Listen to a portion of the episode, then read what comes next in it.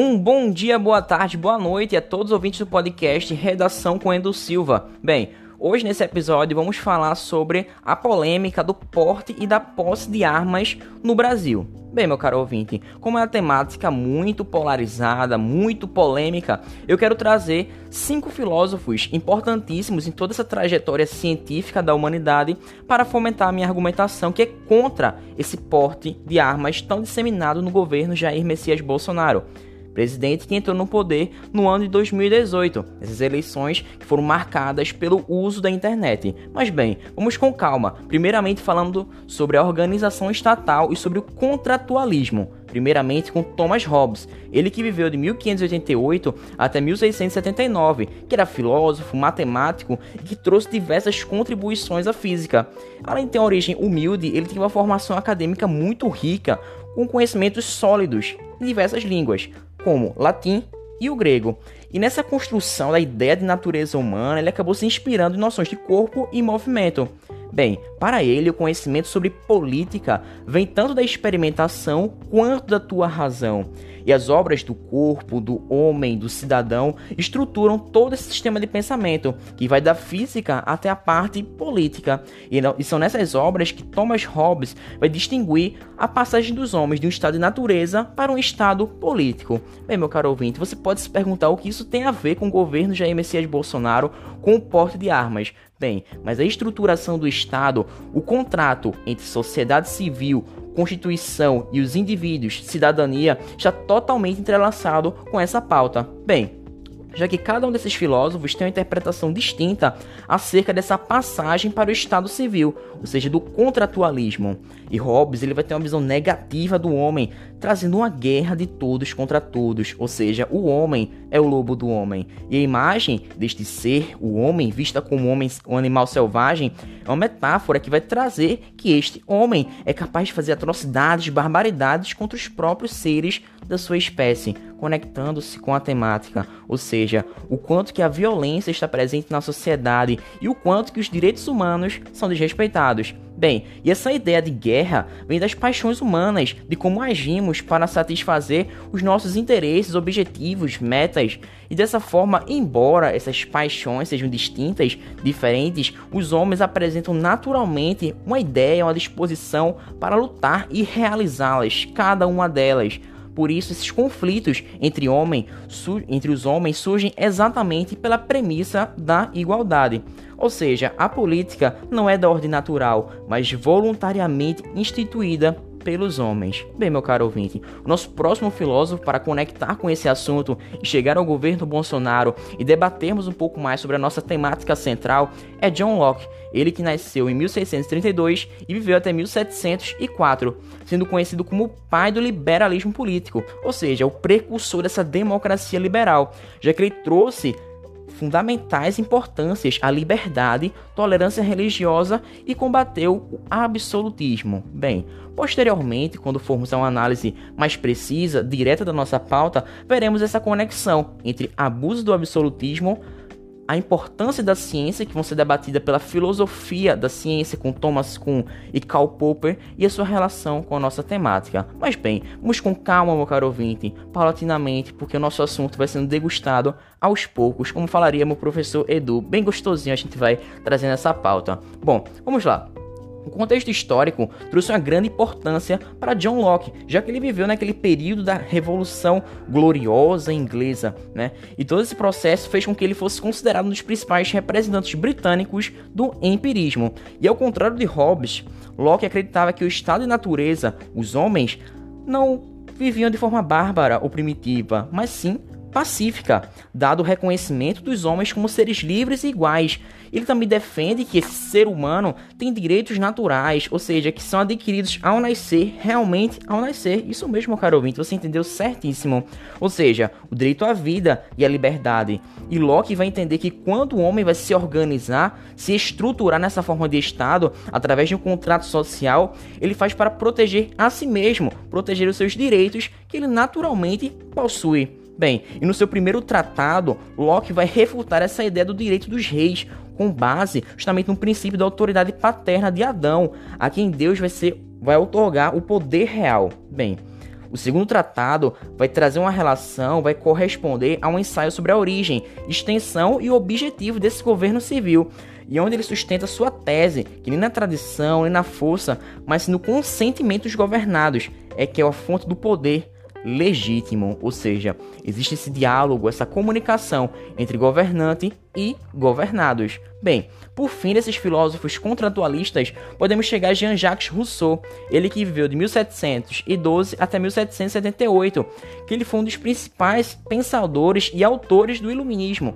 e o foco é justamente entender suas reflexões sobre democracia direta associação ao pacto social e também como que ele entendia a vontade geral da sociedade. Bem, podemos nos concentrar na sua obra Do Contrato Social, em que Rousseau vai apresentar a seguinte ideia: o homem nasce livre e por toda parte encontra-se acorrentado.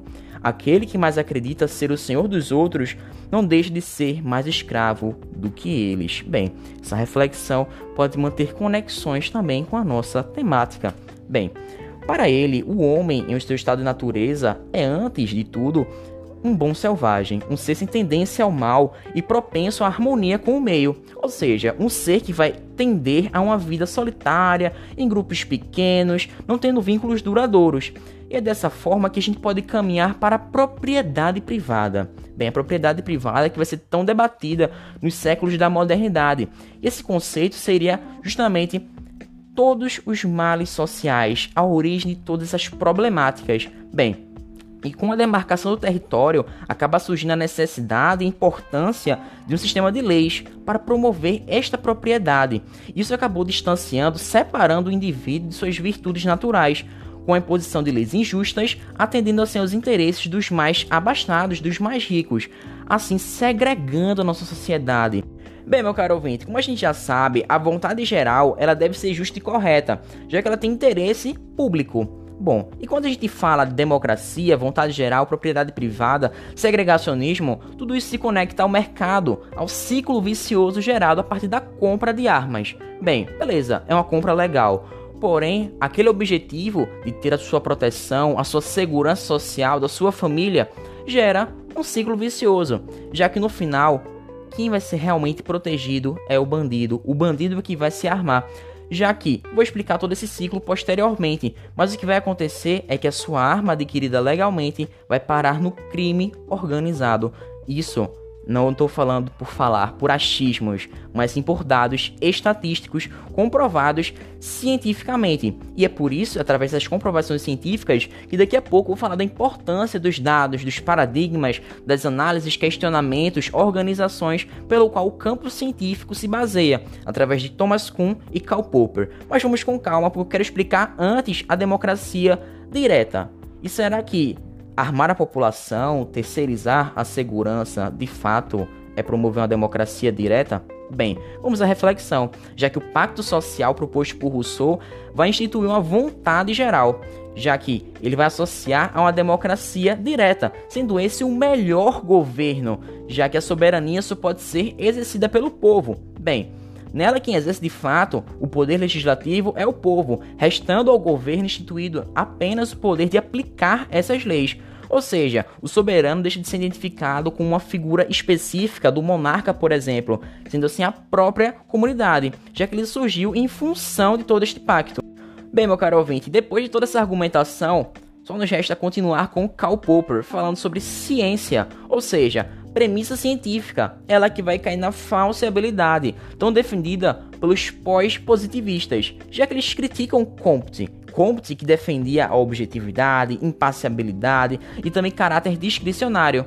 Bem, dessa forma, Karl Popper fomenta sua argumentação de maneira lógica. Bem, ele falava da indução, dedução e dialética. Entretanto, seu método era hipotético dedutivo, já que a indução não é um bom instrumento, devido à sua comparação ao peru indutivo, já que nada garante que seu próximo experimento aconteça do mesmo jeito ou venha falsibilizar tudo. Ou seja, a ciência está no constante ir e devir, está em modificação, ela não está estática. E é dessa forma que os dados, as estatísticas pelo qual a gente utiliza para analisar, por exemplo, a aquisição de armas e seus impactos na sociedade devem ser totalmente valorizados, já que é a partir deles que podemos fazer um raio-x de como que aquele investimento, de como que aquela coisa que a gente colocou na sociedade, aquele nosso projeto, está impactando na vida de diversas pessoas, diversas e diversas. Bem, e dessa forma Karl Popper defende uma necessidade de estabelecer uma lei geral e depois analisar os casos particulares para tudo aquilo. Bem, ele acaba criticando o marxismo, já que ele achava que era um pensamento estagnado. E nem toda a sociedade vivia de fato uma luta de classes. Bem, meu caro ouvinte, e a sua conexão com Thomas Kuhn é justamente nessa parte da estruturação científica. Porém, esse nosso segundo filósofo fala das revoluções.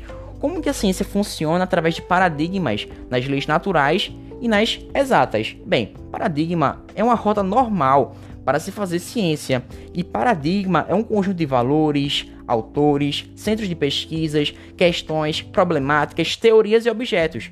Que com o tempo a gente pode ter novos autores, centros de pesquisas, contrapondo assim a rota normal deste paradigma, que vai tensioná-lo.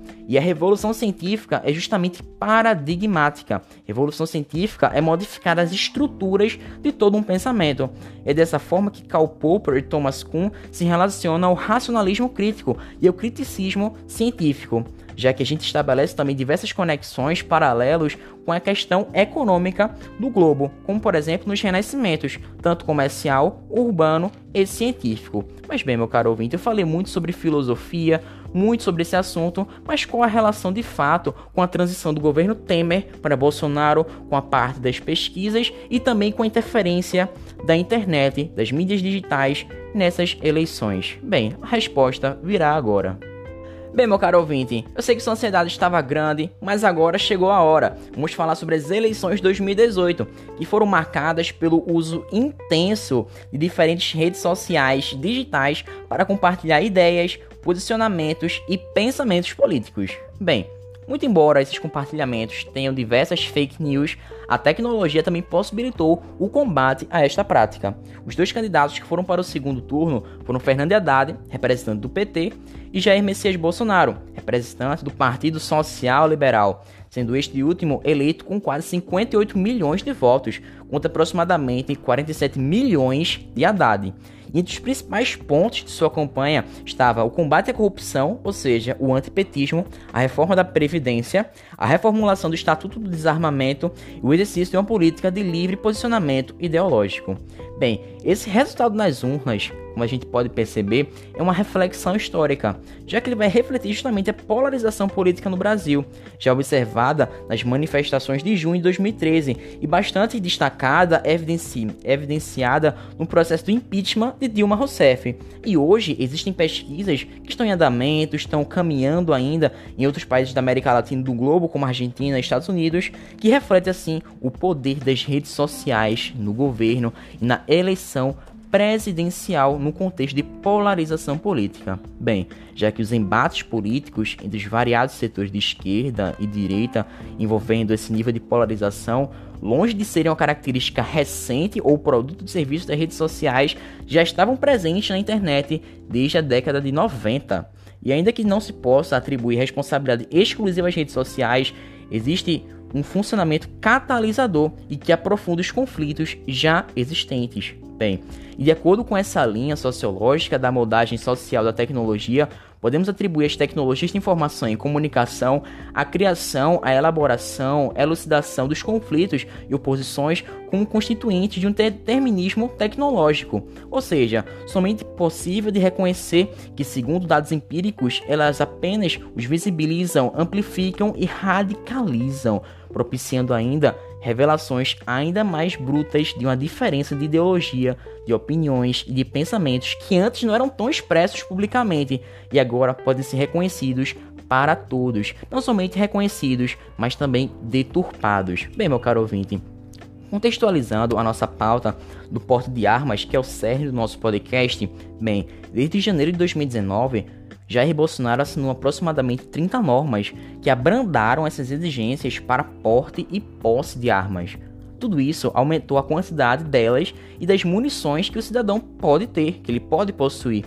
Além disso, existe a liberação do comércio de armas que eram antes restritas às forças de segurança pública. Além disso, a dificuldade de fiscalizar e rastrear as balas aumentou ainda mais. Bem, os estudos de segurança pública afirmam que a circulação das armas piora ainda mais a estatística da violência letal. E a política vai de encontro ao Estatuto de Desarmamento, estabelecido em 2003, cujas bases foram modificadas pelo presidente. Entre 2019 e 2020, os brasileiros registraram aproximadamente 320 mil armas, novas armas na Polícia Federal. E essa observação das autorizações concebidas pelo Exército a caçadores, atiradores esportivos e colecionadores também batem recordes, seja no mercado de armas de origem nacional ou internacional, tornando-se um aumento, um crescimento quase em linhas exponenciais.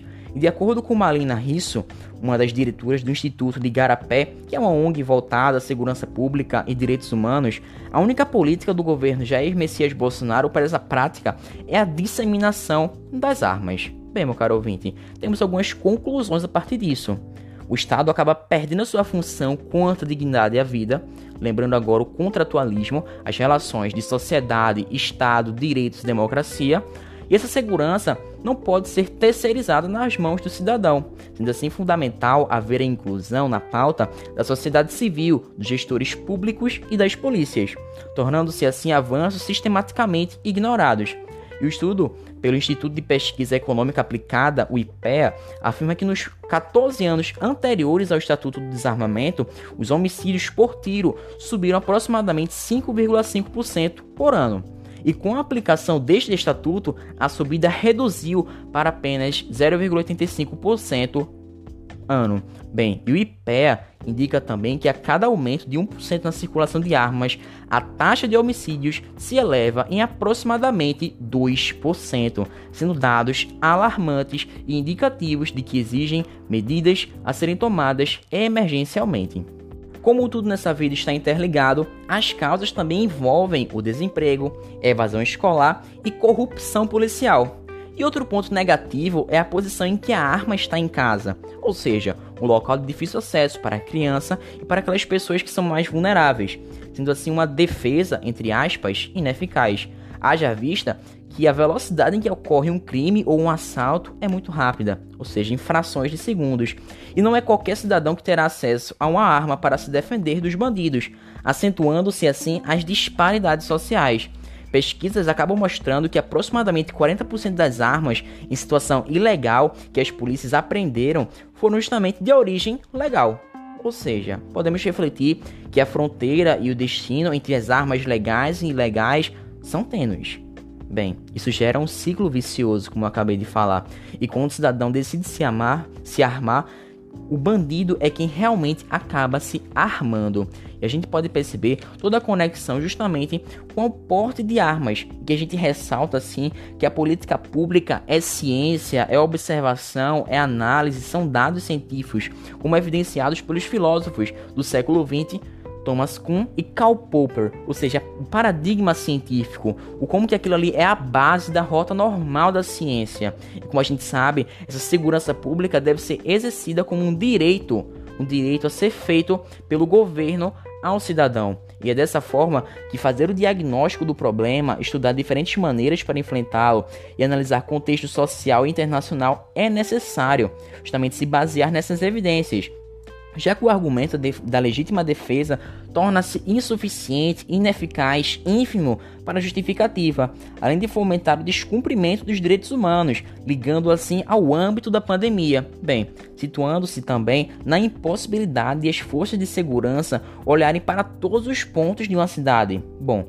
a política armamentista é um terrível flagelo da guerra civil como a gente falou com Thomas Hobbes, o homem tende ao lado negativo, tende a estar uma guerra de todos contra todos. E a gente não pode viver na sociedade dessa. Temos que tender a uma evolução, como fala naquela bela música do MPB. Amanhã será um outro dia.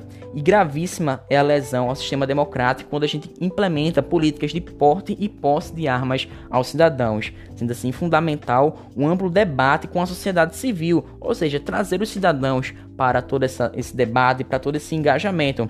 Ou seja, são decretos que atentam contra a competência do próprio poder legislativo do Congresso.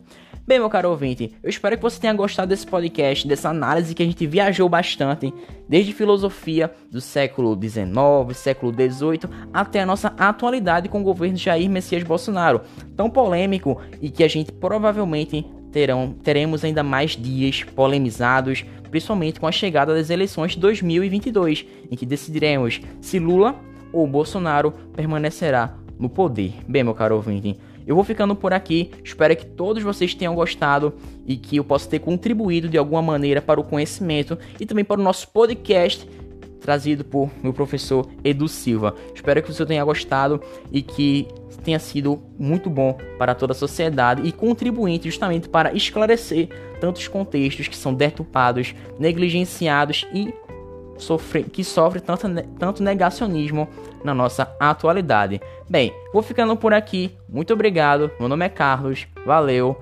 Falou!